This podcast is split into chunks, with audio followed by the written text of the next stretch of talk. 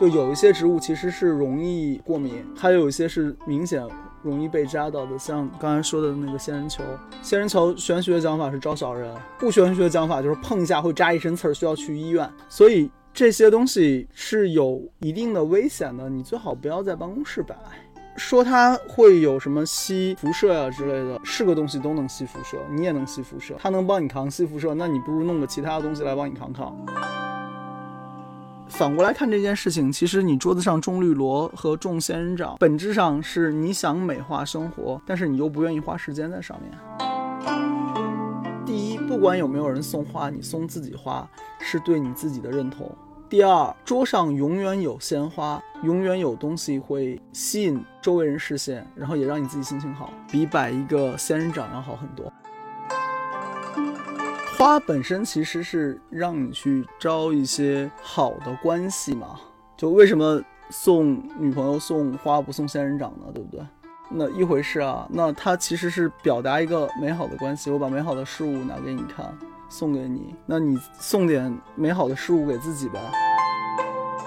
你最简单方法其实是说让他一点儿。所谓让他一点，不是说你不跟他一般见识或者你高风亮节，而是说你不在那个把自己逼到死角里面的状态下，你自己从状态里面走出来，你就是放松的，你也能信任自己，信任别人。所谓信任自己，是说我知道我是谁。我有足够的自我认同感，我不需要别人夸我才有认同感。信任别人是，你知道他那个时候可能是在情绪里面，那你相信这个人是可以走出情绪来的。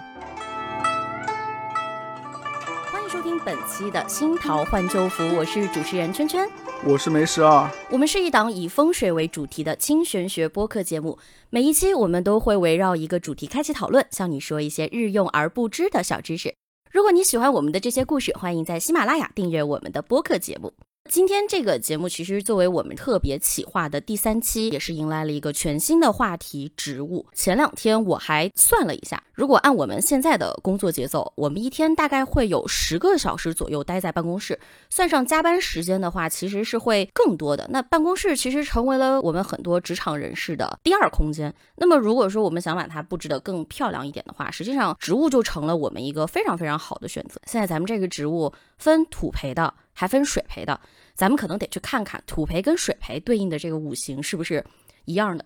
然后我就去搜了，搜了之后，哇，那叫一个大开眼界。我们得先跟梅老师明确一个概念：植物这个东西，虽然它可能大部分以绿色为主嘛，我们可能觉得绿色属木嘛，但是是不是除了属木的植物，还有属其他的火啊、水啊这样的植物呢？老实说，你一盆植物摆在我面前的时候，有三样东西，要么属木，要么属水，要么属土。属土呢是一个大花盆儿，然后你上面种了个小橡皮树。属木的话呢，那可能是你种的富贵竹啊，什么一大盆很满的那种。属水，那一般是说水生的植物，植物不是主要的，水是主要的。上一期有提到过，风水里面是得水为上。藏风次之，所以其实很多东西用水来调。那植物在这边如果有很多水的话，其实主要用的是水了。就是即使是说，其实，在前面一期的节目也谈到了，除了比如说我们看到这种色彩斑斓的花儿，它实际上也还是属木的，对吧？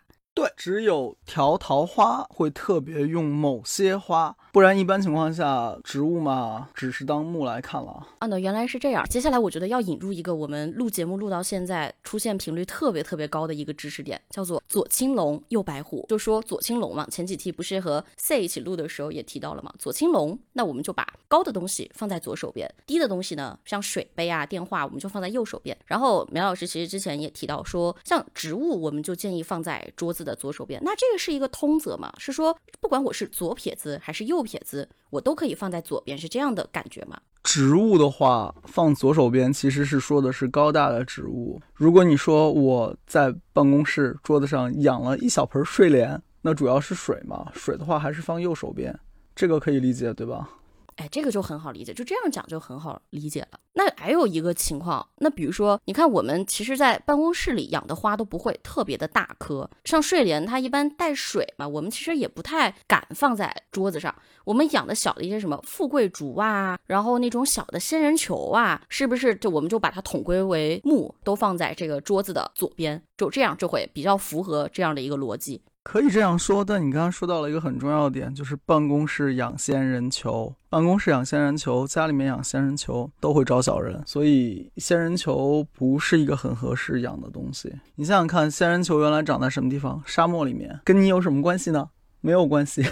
梅老师，你不知道，那某某某某搜索引擎都说，那仙人球可以吸辐射，它健康。能吸辐射的东西多了，能发射辐射的东西也多，你自己也在辐射，对吧？热传播几种方式，里面有一个就是辐射。如果是想去屏蔽掉那些所谓不好辐射，你想想看，我不知道你年纪啊，在我刚接触到电脑的时候，那个时候大家都要穿的像去做手术一样，恨不得换鞋换帽子穿白大褂去用电脑。后来还有什么孕妇啊，要穿那个防辐射服。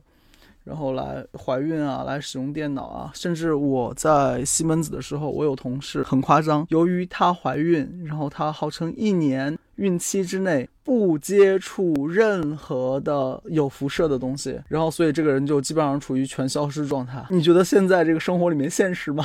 对它不现实，但是你耐不住，大家就信他。刚刚说到这个怀孕的同事，我们也有一个同事，防辐射服，她从刚怀孕就一直开始穿，然后所有的复印打印都是那个小谁，你帮我一下可不可以？大家就体贴孕妇嘛，都会去帮。帮归帮，但是大家也会很好奇，真的有用吗？就又回到了刚刚那个话题，就是辐射这个东西可能一直存在，可能他的想法是很好的，初衷也是很好的，但是是不是有些方法上咱们还可以再调整、再研究这样的感觉？这么讲吧。辐射服正面能把东西反射回去，它反面也能把东西反射回去。与其你考虑很多辐射东西，你不如考虑静电。你考虑静电可能影响会比辐射更大。这个其实中医也好，西医也好都有都有研究，甚至老外拿这个静电的事情去做了很多产品，是国人可能不知道的。但这个其实就是我们说的接地气。原理很简单，你以前不穿塑胶鞋，然后你穿的是布鞋，布鞋底是有湿气的，然后我们走的不是柏油马马路，走的是土路，人体身上如果带静电，是可以传导到鞋子上面，鞋子接地，你身上是没有静电累积的。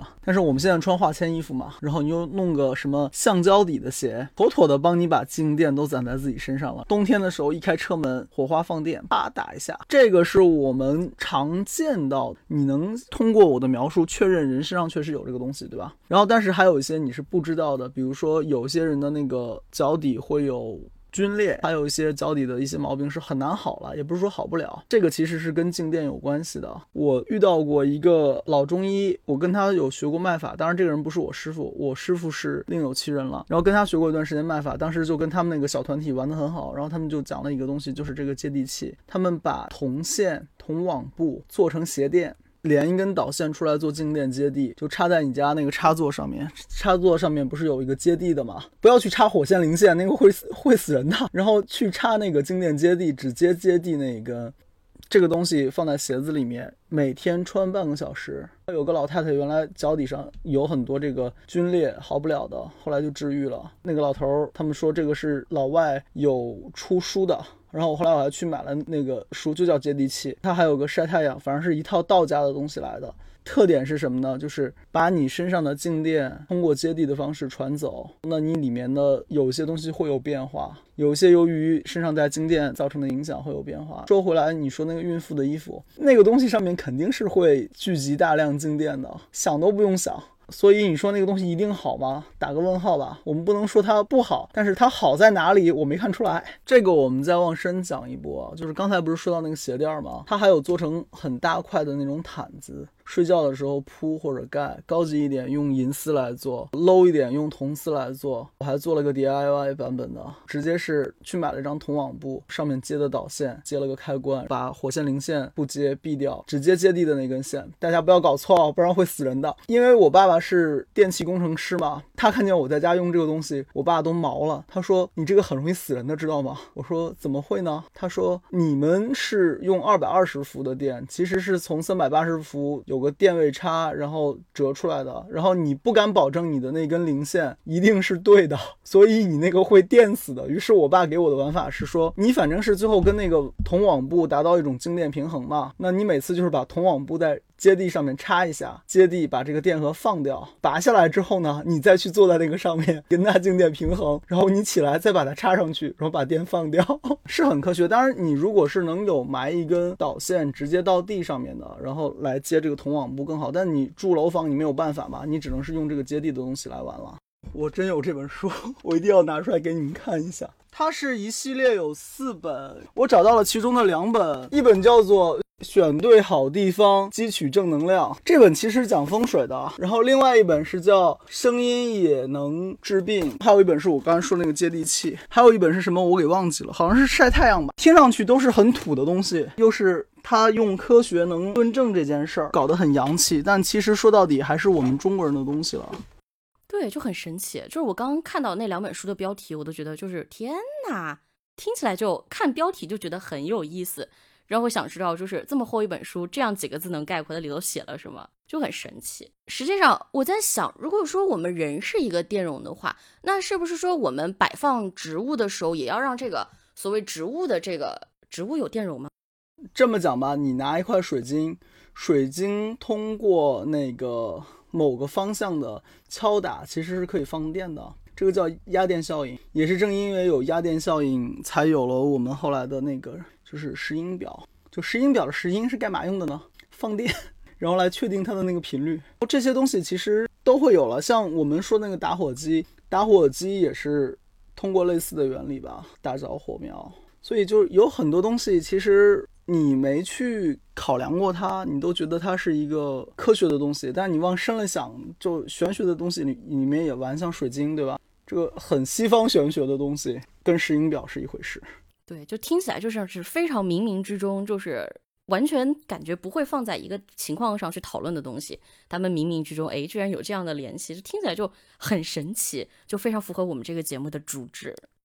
办公室里面的植物有一些自然是不推荐的了，就有一些植物其实是容易敏感的，或者说我说的敏感是指过敏，还有一些是明显容易被扎到的，像刚才说的那个仙人球。仙人球玄学讲法是招小人，不玄学的讲法就是碰一下会扎一身刺儿，需要去医院。所以这些东西是有一定的危险的，你最好不要在办公室摆。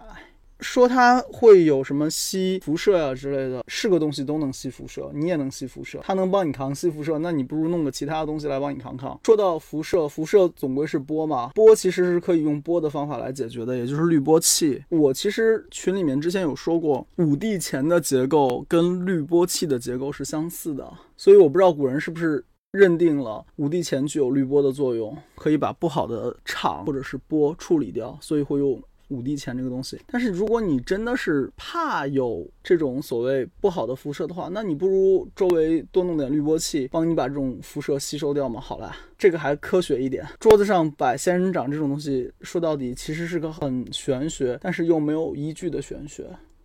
那我觉得其实刚刚也讲到了五帝钱跟滤波器，对吧？如果说我摆放了一些不合适的植物，那我不如用正式的、更好的滤波器。那接下来就有一个这个问题，我摆多少合适呢？我自己的理解是，植物摆多少，只有绿颜色对你眼睛好，其他的其实效果不大。你说你在热带雨林里办公，就一定会比在沙漠里面办公效果好吗？当然，防晒上面是会有不一样了。如果是说帮你把气场改变，你桌子上的那些小盆的花花草草，其实未必能做到了。你想想看，我们摆它的初衷是什么？美化生活，让我看着赏心悦目，对我看着舒服。然后我们又偷懒，不愿意浇水，我又不愿意花太多时间在上面，那我就种绿萝，好养嘛。种仙人球更好养。反过来看这件事情，其实你桌子上种绿萝和种仙人掌，本质上是你想美化生活，但是你又不愿意花时间在上面。对，因为它方便。对啊，就是刚刚梅老师讲的，我又不用花很多的心思去照顾它，然后它也能活着，然后它活在我的桌上一天，这就是我桌上一抹。绿色，珍贵的绿色，那我多开心啊！又护眼又美观，人可能走到我工位面前还得来一句：“哎呦，你这个植物养的还挺好。”你还可以客气的回人家一句：“谢谢你也是，多好呀！”还增进和同事的友谊。可能很多人就跟我一样，摆植物纯粹是为了让我这个格子间看起来略略的漂亮一点，给大家同事啊朋友之间增添一点点谈话的谈资。你要说我们寄很大的寄望于他，我觉得可能很多人会像我一样。我对它没有太大的期望，我对它的期望也仅此于上面的几点而已，不会去太多的考虑它的过多的功能性和作用性。我们说到这个地方，其实我就想去讲最早大家这个办公室摆花的玩法了。那最早办公室其实不是办公室了，是比如说佛教的道场里面、寺院里面会有佛前供花啊什么的。佛前供花后来又引申发展成了花道，就日本的那个花道，不是西洋的那个插插花花道。它原本是作为一个空间里面的摆设，让你到这个空间里面看见有摆的很漂亮的花，心情舒畅，或者是神情得到愉悦。这个东西它能称为道吗？那它肯定是有规矩的。日本的花道六百多年历史，从持坊开始算，这个后面有机会讲吧。我找点专业的人来讲，按下不表。那花道至少提供了一个东西，叫做生活里面的仪式感。你觉得它美，是因为它有规则，它不是像仙人球或者是绿萝随手一摆，想浇水不浇水都可以。那一个东西一旦你对它有要求，就会有仪式感。它不再是一个随手怎么样的东西，它也不是说一定要有个框架，但是它会有一个规范。就像你人肯定是坐直了好看嘛，那它花可能会有一个姿态上面的要求，会去给那个花有一个调整，让它仿佛是在自然中最优雅的姿势。这个我觉得更大意义上才是能美化生活的。单独摆个仙人球啊，或者是摆一个摆一个绿萝很难。对，我觉得可能单独在桌上摆一个仙人球，摆一个绿萝，就是就像我们有的时候玩游戏，就是拿来了装备之后，我先放在这儿。晚点我再来收拾，有点这种感觉。但我觉得一般我们摆在那边说不收拾或者晚点收拾的，最后结果就是它烂了我再收拾。收藏夹吃灰系列，对，收藏夹吃灰系列。可能这个故事告诉我们，人还是要有一点规矩，有一点基本法。可能就像花道一样，就是该做得早做，不能偷懒，又要回到道法以及一些规则这样的东西。那其实我是觉得，可能很多正在听我们这个节目的朋友，就像我一样，我是一个小白。真的是开书马冬梅，考场孙红雷。那为了更好的方便大家能够做到开书马冬梅，考场也能马冬梅，那我觉得我们就要找一些特别好理解的，说了之后大家很印象很深刻的这种话题，拿出来细节的展开一下。比如说像我们这种单身大龄女青年，永远会讨论的一个话题是。我想招桃花。办公室这么一个其实是很小的格子间一样的氛围，我们又有这么长的时间待在这里，除了和同事们处好关系，和隔壁楼层漂亮的小哥哥制造偶遇的机会以外，我如果要招桃花，我可以在桌上摆一些什么吗？我知道，好像我们招桃花一般会比较偏向于用红掌桃花这样子，就是红色的漂亮一点的花朵，对吧？你把我的秘密都说出来了。招桃花首先就是。用桃花，当然桃花一般要立春前后。如果没有桃花的话，那我是推荐用红掌。之所以用红掌，是因为红掌好打理。红掌也很好打理。对，红掌很好打理，你不需要特别管它，不是不管它，但不需要特别管它。除了这个之外的话，其实你还可以考虑每周买切花。切花就是那种没有根的，插在水里的花，一般是能养能养一周，或者是。撑死两周了，可以摆一个水花瓶在你的右手边，然后里面插一点鲜花。我以前是很爱买那个三色梅，也叫相思梅，家里面一直会有插，而且很便宜，当时可能十块钱一把吧，一插能插一周，然后它渐渐会都开，看到快谢差不多了，你就再去买一把新的来换。第一，不管有没有人送花，你送自己花是对你自己的认同。第二，桌上永远有鲜花，永远有东西会。吸引周围人视线，然后也让你自己心情好，比摆一个仙人掌要好很多。但你看，我们摆仙人掌有的时候有很现实的考虑，我们工位有的时候都不是很大。那我摆个那个花，放个水花瓶那么大，它那个花有时候会撑出来，撑到别人的工位里。如果你的花能摆到别人工位里，恭喜你，他偷着乐还来不及呢。真的吗？一般情况下，其实你一个花瓶，你不要买太大吧，你买个一升之内的就差不多了啊。一升以内的花瓶，对啊，然后你就一个小花瓶，插那么一束十块钱的小野花，十块钱的相思梅，不需要很花精力的，但是它绝对效果要比你的那个绿萝呀什么的来得好。仙人球，我们要成仙人球专场。我就是想说这个，就是我们前面每次提到仙人球，都说仙人球这也不好，那也不好，生活上也不好，风水上也不好。它除了就是浑身带刺儿，那人家不是个绿的植物吗？它不是属木吗？它怎么就不行了呢？仙人球首先不是我们原产吧，对不对？对，它是沙漠里的植物嘛。对啊，你再看我们说到花道。说到插花这些，其实中国古时候也有。你没听说中国哪个古人插仙人球吗？画幅所谓挂屏啊或者什么东西，然后里面画花，突然里面多一个仙人球，没有的。一般我们都挂一些比较有吉祥气息的，像建国之后最常说到的是牡丹，富贵嘛。然后你在办公室里面插牡丹不太现实，所以我说你插点相思梅啊，插点玫瑰花呀。其实玫瑰和月季其实台湾那边不太分啊，他会把月季都叫玫瑰。名字好听嘛？然后，但月季的好处是说每月都会开花。如果你一定要养花，其实你可以养盆月季啊什么的。然后我自己是有一个小天井，我小天井里面就养的有月季，然后我还种了蔷薇，种了菩提树，因为我一楼有天井比较方便。那你如果是办公室里面的话，那你可以去养那个很小盆的，有一个叫做不能说，淘宝上特别火，叫什么狼玫瑰，他们家有那种很小盆很小盆的月季。这个我觉得是一个比较推荐的，就是你买最小株的那种，开出来花也就是一个硬币大小，花可以只有一个硬币大小，那这种其实办公室种种是蛮好的。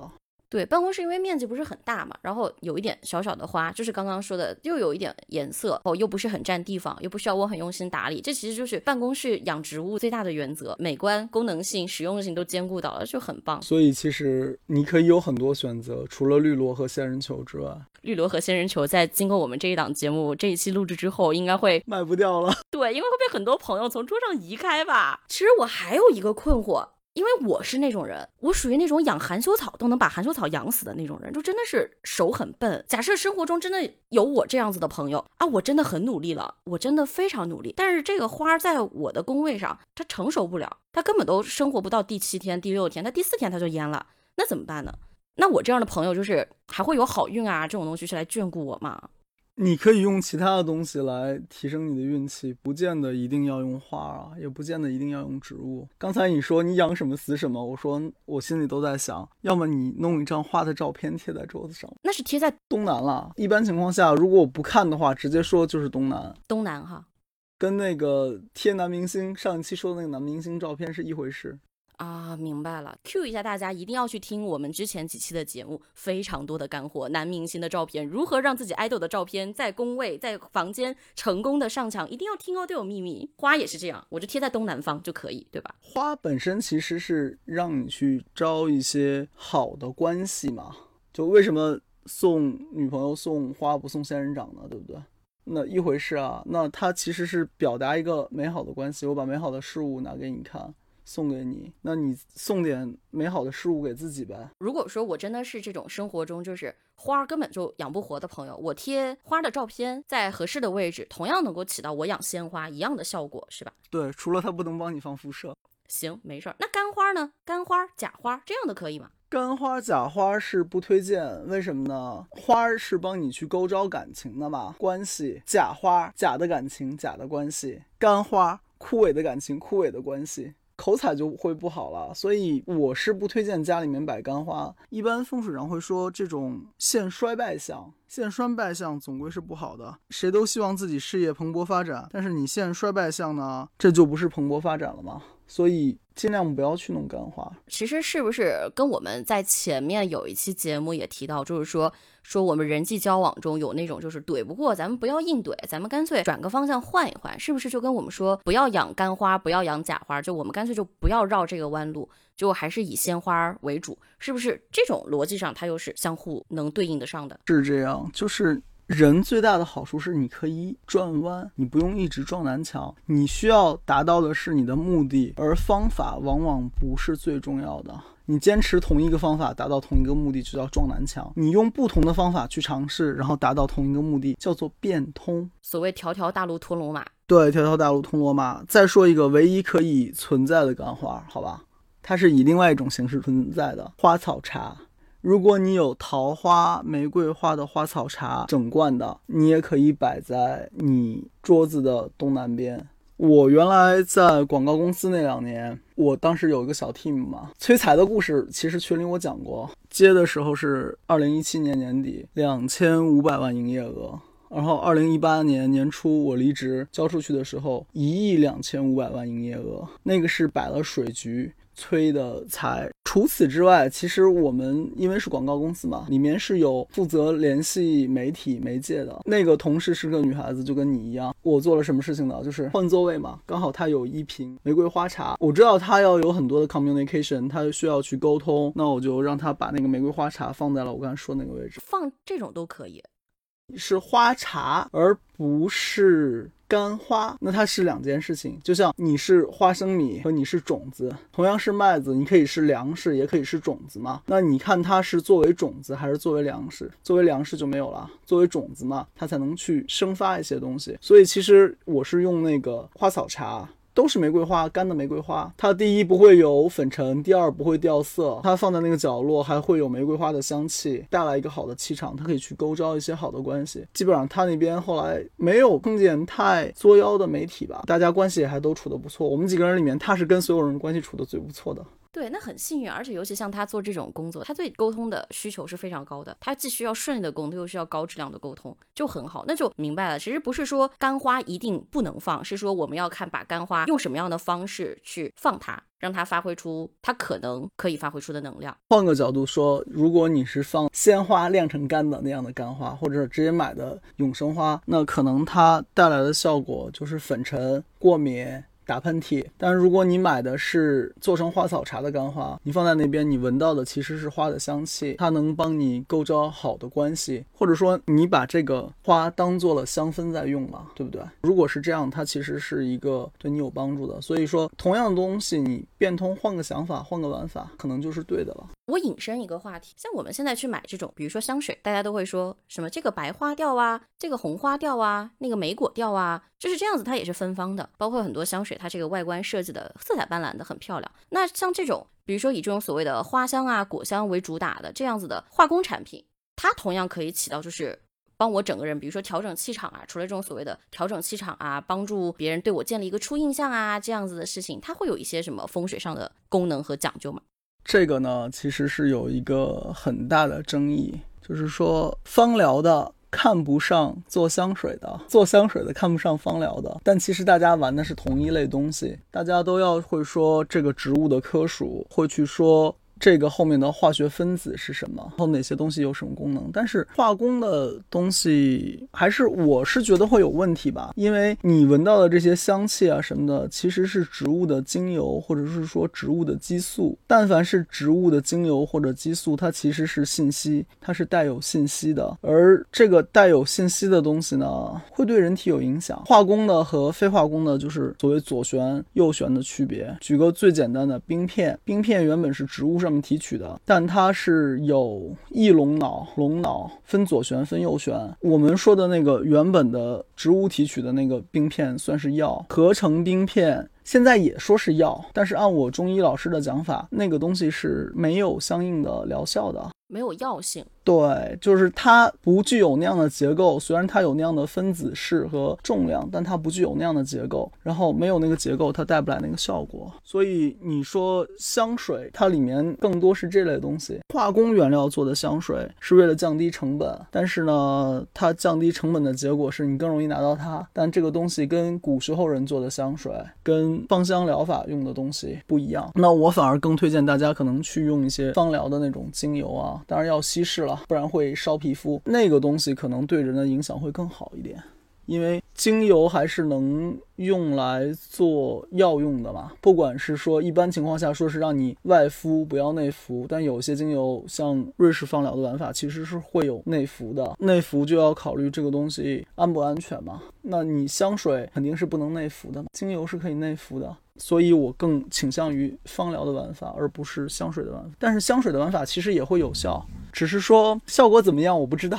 香水的玩法应该是说，我觉得香水像是它本质上是商业产品，它可能是通过所谓的我们商业社会很常见的营销广告词，告诉你，你用了我这个香水，你就会像它一样甜美。或者像它一样高贵，借由这种化工产品香味带来的一种刺激，别人通过闻香对你建立一个很模糊的初印象，可能更倾向于这种意思，就是纯粹的商业表达上的一种方式。香水它的这些气息是类似于信息素嘛，才会影响你，才会让你想到什么或者感到什么。而精油的话，这类其实属于农产品，它不是化工产品了，从自然来的，我觉得可能会更好一些吧。香水其实之前有帮朋友想过方案，就是我认识一个调香师，是一个漂亮的台湾小姐姐，常年游荡在南法，跟她有聊过一些关于玄学和香水的话题，然后也有一些。探讨吧，其实是可以按你的需要来调配配方的。然后精油其实也可以，但香水的话呢，你现在你能买到的都是固定的某些品牌的某些配方，分前调、中调、后调，可能有木质香、花香。这个里面我就说一个吧，就是如果你碰到有柠檬啊、橘子啊、橙子呀、苦橙、甜橙这些味道的香水，我建议可以买一下。这个的好处是什么呢？不是给你少女的感觉，而是会对你自己有帮助。这个帮助是在于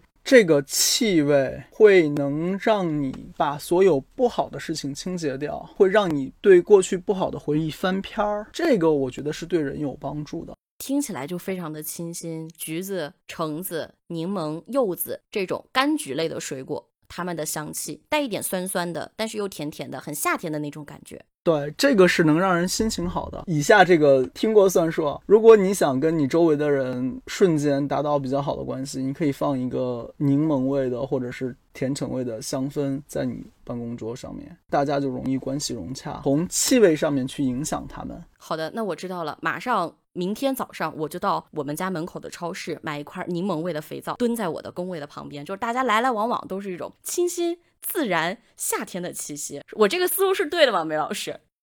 你这个思路有点惊奇，不过确实肥皂比香氛便宜。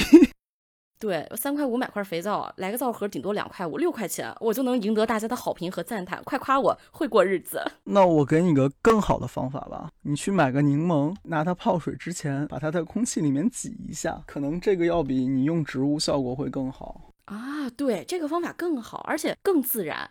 每天有了一个公开的到办公室切柠檬的机会。我们以前在办公室切柠檬都得问一问，我能在这儿切吗？就是你们是不是闻了柠檬这个酸味会反应很大？有些如果同事就是比较讲究的话，会说要不你去那个茶水间切吧，或者怎么怎么样。我们就哦好的呀好的呀，带着全副的家当就冲到茶水间开始剁柠檬泡水嘛。因为大家以前梅老师你们作为男同志可能不是很理解我们女性同胞对于美白这件事儿的追求。传闻中柠檬巨能美白，含大量的维生素 C，白天大。大家就真的就是办公室柠檬泡水，晚上柠檬接着泡水，没事还得补点维生素 C、维生素 E 什么的，复合加工，让自己变得白的惊人。这种效果，柠檬是可以美白也可以美黑，因为它本身是光敏的，所以 其实不太推荐白天喝太多。就白天喝可以，白天别出去晒太阳，会被晒黑的。老师，你怎么不早告诉我呢？我这心都碎了，现在怀揣着我伤心的心。梅老师，我还想想有一个问题想问。我们刚刚不是讲到香水，像我们有的时候现在在家里会点一些像线香啊、熏香啊这样子的东西，包括我们有一些朋友买那种香插这样子在家里点香。像这个香味的话，它是不是和我们说用香水或者用芳疗，它的这个思路上也是能够互通的？这个东西原本其实是一回事，只是不同年代后面有了不同发展。原本都是从这些芳香植物来的嘛，比如说像檀香，从三五千年前用到现在，香水里也有用，你烧的香里面也有用。古时候人还拿这个东西煮水来喝。对啊，你把这个东西泡水之后喷在空气里，也是也是檀香味道的嘛。檀香其实还是用的蛮多的，区别是也有，区别是温度，就你的线香。是一个温度，塔香是一个温度，然后你烧香粉又是另外一个温度。你的香水当然就是室温嘛，由于温度不一样。它成分出来的成分也不一样，所以在不同温温度下面，这些东西它其实带来的香味是会有区别的。理解的复杂一点，就是它里面不同的成分在不同的分温度出来，然后由于燃烧，可能它还会有一些变化。但总体上，不管是你烧的沉香、线香、檀香、线香，还是你有沉香调或者是檀香调的香水，味道大致是差不多了。我觉得线香好像在家里用的时候，就是即使我买很多的香型，然后感觉闻。出来的味道就是差的不大，会有那种感觉。但是你知道，你进这个屋子，如果他之前我在家里点了线香，就是啊，很好闻，很舒服。进到这个屋子里啊，我一下就安心下来了，很平静了的那种感觉。我之前带那个线香出门，那个时候我在 IBM 会跟同事住一间房间嘛，他是厦门人，家里面会拜拜的。然后他说：“哎，朱飞同学，我这里有了跟你在一个房间住，有了在庙里的感觉。”对，就是线香一点就非常的有那种佛门清净重底。说话做事儿都请小心翼翼的那种感觉，就是心真的会马上就平静下来，很安静，很沉稳。再急的事儿，你进到这个屋子，我都可以没事儿，慢慢来，没关系，就有这种感觉。除了刚才说的那些之外，再说一个植物吧，其实是我觉得办公室如果能养，会非常好养。薄荷，蕉叶薄荷。薄荷吗？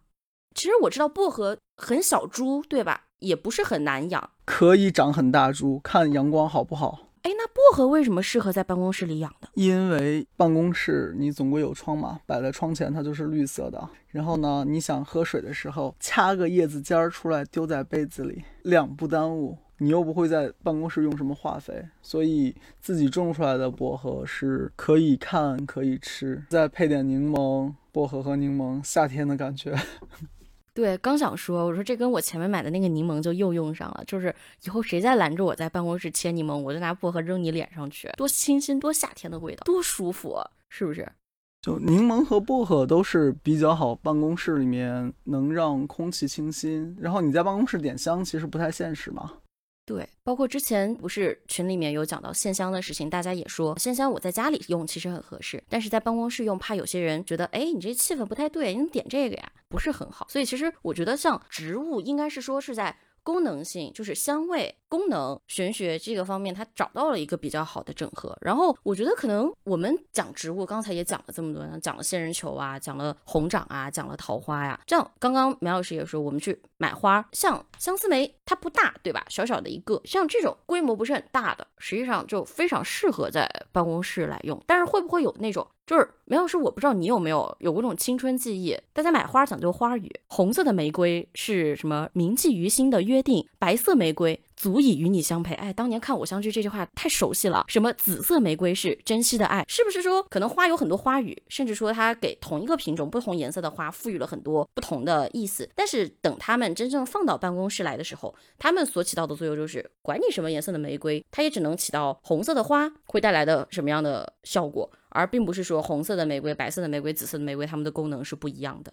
古时候人其实会把花，中国人也有花语，会把花按十二个月排，然后每个月有一种花，甚至乾隆还做了一套这样的杯子，然后你去博物馆能看得到。但这种东西呢，分得很细了。你说会不会有特定影响？或许会有吧。但风水上面花就是影响关系，摆对了花可以把关系往好的地方影响。所以不见得去挖的那么深，有很多东西细推敲，可能都会有更细的玄学的东西在。但是它有多大程度上应验这个效果，我们其实并不见得太好说。那我明白了。那实际上我们可能养花的时候就不需要去关注的这么细，是我买红玫瑰还是白玫瑰，是什么颜色的相思梅，我只要保证我买的是这个品种的花，实际上就能达到我想要买它达到的目的的。这样的一个目的，有些彩头还是要注意的。比如说，你如果不是陶渊明的话，就不要买菊花回来了。对，像菊花这样的花朵，它是因为比如说节日或者说名人给它赋予了特别多的意义，还是说即使我们除掉这些文化上的、历史上的因素，它自身就是有这种不太适合在这些场所出现的这样的一个感觉吗？这个其实是现代人的一个 bug。怎么讲呢？古时候菊花是高洁，菊花是很优雅的东西，但是现在人们都把菊花想象成某器官，这个事儿就变得很污了。你像日本的话，它皇家是以菊花作为它的家徽的，就十六瓣的那个菊花，但我们现在一般中国人。不太喜欢菊花，然后我们一定要说菊花都是什么金丝菊、银丝菊、杭白菊。植物里面，菊科其实是一个很大的科属。菊科和艾科，就是菊和艾是同一个科属。菊科的东西和艾都是能消炎的。艾草的那个艾，对吧？对，艾草的艾，还有像什么摩洛哥蓝艾菊，蓝艾菊就是你说它是菊就是菊，你说它是艾就是艾，反正它是精油里面颜色最蓝的，然后它有消炎的效果。然后一般菊科还跟艾草这类的都是有消炎效果的。艾草你肯定不可是在办公室种嘛，但是你可以买点什么德国洋甘菊的茶，这些东西气味也好。有这么一罐放在办公室里，其实还是蛮不错的。你如果有点什么上火，有点什么上呼吸道感染，你德国洋甘菊泡泡水，然后也能帮你缓解一下症状。但是我们金丝菊啊什么，其实做的就很奇怪了。照理说东西是不差的，但是不知道为什么就做不出来人德国洋甘菊的那种感觉。人家是一罐装，我们是一朵一朵装。对，一个，而且每一个都做的特别的雍容华贵。因为像我们去买这种金丝菊。金黄色的嘛，那么大一颗，一颗可以泡一天，就整个杯子都呈现一种漂亮的黄颜色。你也可以当你自己的杯子是那个荷花池，摆在右手边就可以了。那我如果拿一个杯子来做荷花池，我还得多买一个杯子拿来喝水，成本有点高，是吧？那我还是支持我们之前的薄荷加柠檬这个方案。这个方案听起来就是又经济又实用，又没有那种很强的这种，就是我摆了个什么什么东西在办公室那种很强的异物入侵感，就很自然。而且春夏秋冬四季这个摆出去都比较合适，不会显得太奇怪。然后其实我们说摆植物，我们前面也谈到了很多嘛。我摆植物的核心在于它能够美化我这个格子间的环境。我们在工作中其实没有办法，它一定会遇到不顺的情况，或者说我跟我小组的成员咱们弄不来的情况。其实前两期也讲过嘛，我跟他弄不来，那我可能找一个第三个人能弄得来，我们两个人，哎，我们三个人组成一个小队再做。但假设说我遇到这种情况。我暂时找不到这个第三人，有没有这种能帮我暂时性的缓解这个情况的职务的存在？有，而且方法很简单，你有他的地址和他的电话，偷偷送花给他。那不行，那我不，我现在戏引上来了，朱老师我不，我都跟他，他都在小组那样那样。你是放不下自尊呢，还是放不下你自己呢？梅老师，我跟你说，他在小组会上都那样那样那样说我了，我还送花给他。那他得把我说成什么样儿？他不得就是明天继续开会的时候踩在我头上？那我就不要碰上我这样的人怎么办呢？梅老师有有救吗？我们可以换个思路啊，就是你见过狗咬狗，但你见过人咬狗吗？没有，对吧？啊，那没有。对你见过运动员和运动员比赛？你见过教练员上场比赛吗？啊，那也没有，也没有。那你见没见过裁判上场？那比较少。我只见过裁判打架。足球队里面，裁判总归是要上场，而且围着那个球来回跑，就是不踢。那你换个心态呢？就是他是运动员，你可以是教练员或者是裁判员，或者说他是狗，你是人，所以你不能上去咬他一口。说到这里，这个话题突然一下就被拔高了呢。本来是想找一找有没有什么就是外力能够帮助我辅助，这样一说，我觉得我可以放下心中的仇恨了。我决定做一个人，放过我对面的对手。你最简单方法其实是说让他一点儿。所谓让他一点，不是说你不跟他一般见识或者你高风亮节，而是说你不在那个把自己逼到死角里面的状态下，你自己从状态里面走出来，你就是放松的，你也能信任自己，信任别人。所谓信任自己，是说我知道我是谁，我有足够的自我认同感，我不需要别人夸我，我才有认同感。那信任别人是你知道他那个时。时候可能是在情绪里面，那你相信这个人是可以走出情绪来的？我跟他之间有什么深仇大恨吗？其实没有。你一辈子能认识多少人，对吧？然后你接触的、能熟悉的、每天相处十小时的，能有多少人？那见到了都是缘分，能大家融洽，当然最好。如果大家的五行属性不同，不能融洽，那我们就找点东西让我们可以融洽。所以，如果有人跟你不开心，送他点小礼物，他可能不接受。那你送他点花，他如果再不接受的话，那你就发给大家。所以，我觉得现在有快递是一个很经典的玩法，就是我写个小纸条给他，告诉他我喜欢他。其实他跟我吵过架，把花寄给他的时候，他会很懵逼，因为他永远不会想到是你寄的。等他再想到是你寄的时候。或者说，等他发现是你记的时候，那那个你造成的反差，在他心灵深处是会有触及的。那如果你能触及别人心灵深处，那不正是你想做的事情吗？可能就通过这样的触及来改变你们两个人的关系了。他可能还是觉得你是个傻子，但他在说你是傻子的时候，他会变得不自信。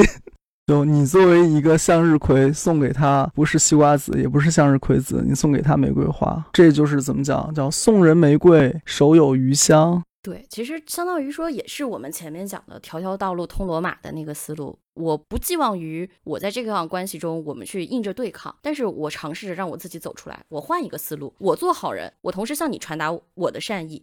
那么你可能会感知到我是一个多好的人，那么可能我们之间的关系就也会走入一个非常好的结果。下次在会上就不会说我了，对不对？我们有一个动物本能，是遇到了危机、遇到了冲突的时候，选择我是站还是跑。这个其实是蜥蜴都会有，不用你是人。但你是人，你跟他最大的区别是我可以喘口气，看看有没有第三条路可以走。那现在我们说的这个玩法，其实是你在别人的桌子上放什么植物，可以调你的小人，调你的桃花，调你的风水。那能达到这个效果，我也开心。至少我决定了，就是我是心怀大爱的那种人。那行，那我愿意。我觉得这特别好，我觉得这个比我们之前预想的，我摆什么东西在桌上能够克小人，能够让对我不好的人变得对我好，我觉得这个方法还要好。其实就像之前我们每一次大家在群里面聊天的时候，都会提到我们要放松，要信任。很多时候可能并不是说要我们一定要变成一个超级有大爱。超级胸怀天下的人，可能只是每一件事情的因为缘，我们发生一点点小小的善意，我们去相信别人，去信赖别人，很多事儿可能到结果就会超乎想象的好。我觉得这个跟以前每次聊天的时候，梅老师老是会跟我们说，大家要放松，要信任，要让身体的每一块肌肉都歇下来，然后你再去看事情。我觉得跟这种思路是非常非常好，非常非常一致的。我非常喜欢这种状态，就是我把我的花发给大家，让大家感受到我的善意，我的快乐。以及我是一个什么样的人，那么实际上也就达到了我用什么样的方法放在我的桌上，然后让大家来帮助我，让我的职场更加顺遂这样的目的。节目录到这里，基本上已经走完了我们整一个大致的流程。其实本来预设了一个特别特别抒情的、特别特别做作的结尾，但我觉得我们之前已经讲了这么多故事，有了这么多感悟，我觉得不需要再把这个结尾抛出来了，它就太太腻歪了。说一点特别扎实的东西，希望大家节目听到这里不要走开。我们在节目的末尾安排了一点小小的彩蛋，会非常非常的有吸引力。而且，不管你是有目的性的，还是纯享受性的听到这个节目，这段彩蛋都会给你带来非常非常好的效果，能够为你的生活带来一点点的正能量。所以，希望大家在听到这里之后不要走开哦，节目一定要听到最后。节目的最尾，梅老师还有什么要说的吗？谢谢大家，再次感谢我的小伙伴们，三十几人一起在做这个节目，然后今天是第三期，后面可能还会有第四期、第五期、第六期、第一百期，我不知道。那我希望这个事情可以长长久久下去。对，希望我们这三十多个人的能量场，我们的辐射场，能够通过播客节目传播给更多的听众朋友们，能让大家在可能很忙碌。可能很休闲，可能很紧张的生活中找到一点点自己的愉悦，一天一天变成越来越好的人。那好，那我们今天的节目录制就是这样，感谢梅老师，那我们下期再见，拜拜喽！感谢圈圈，谢谢大家，拜拜。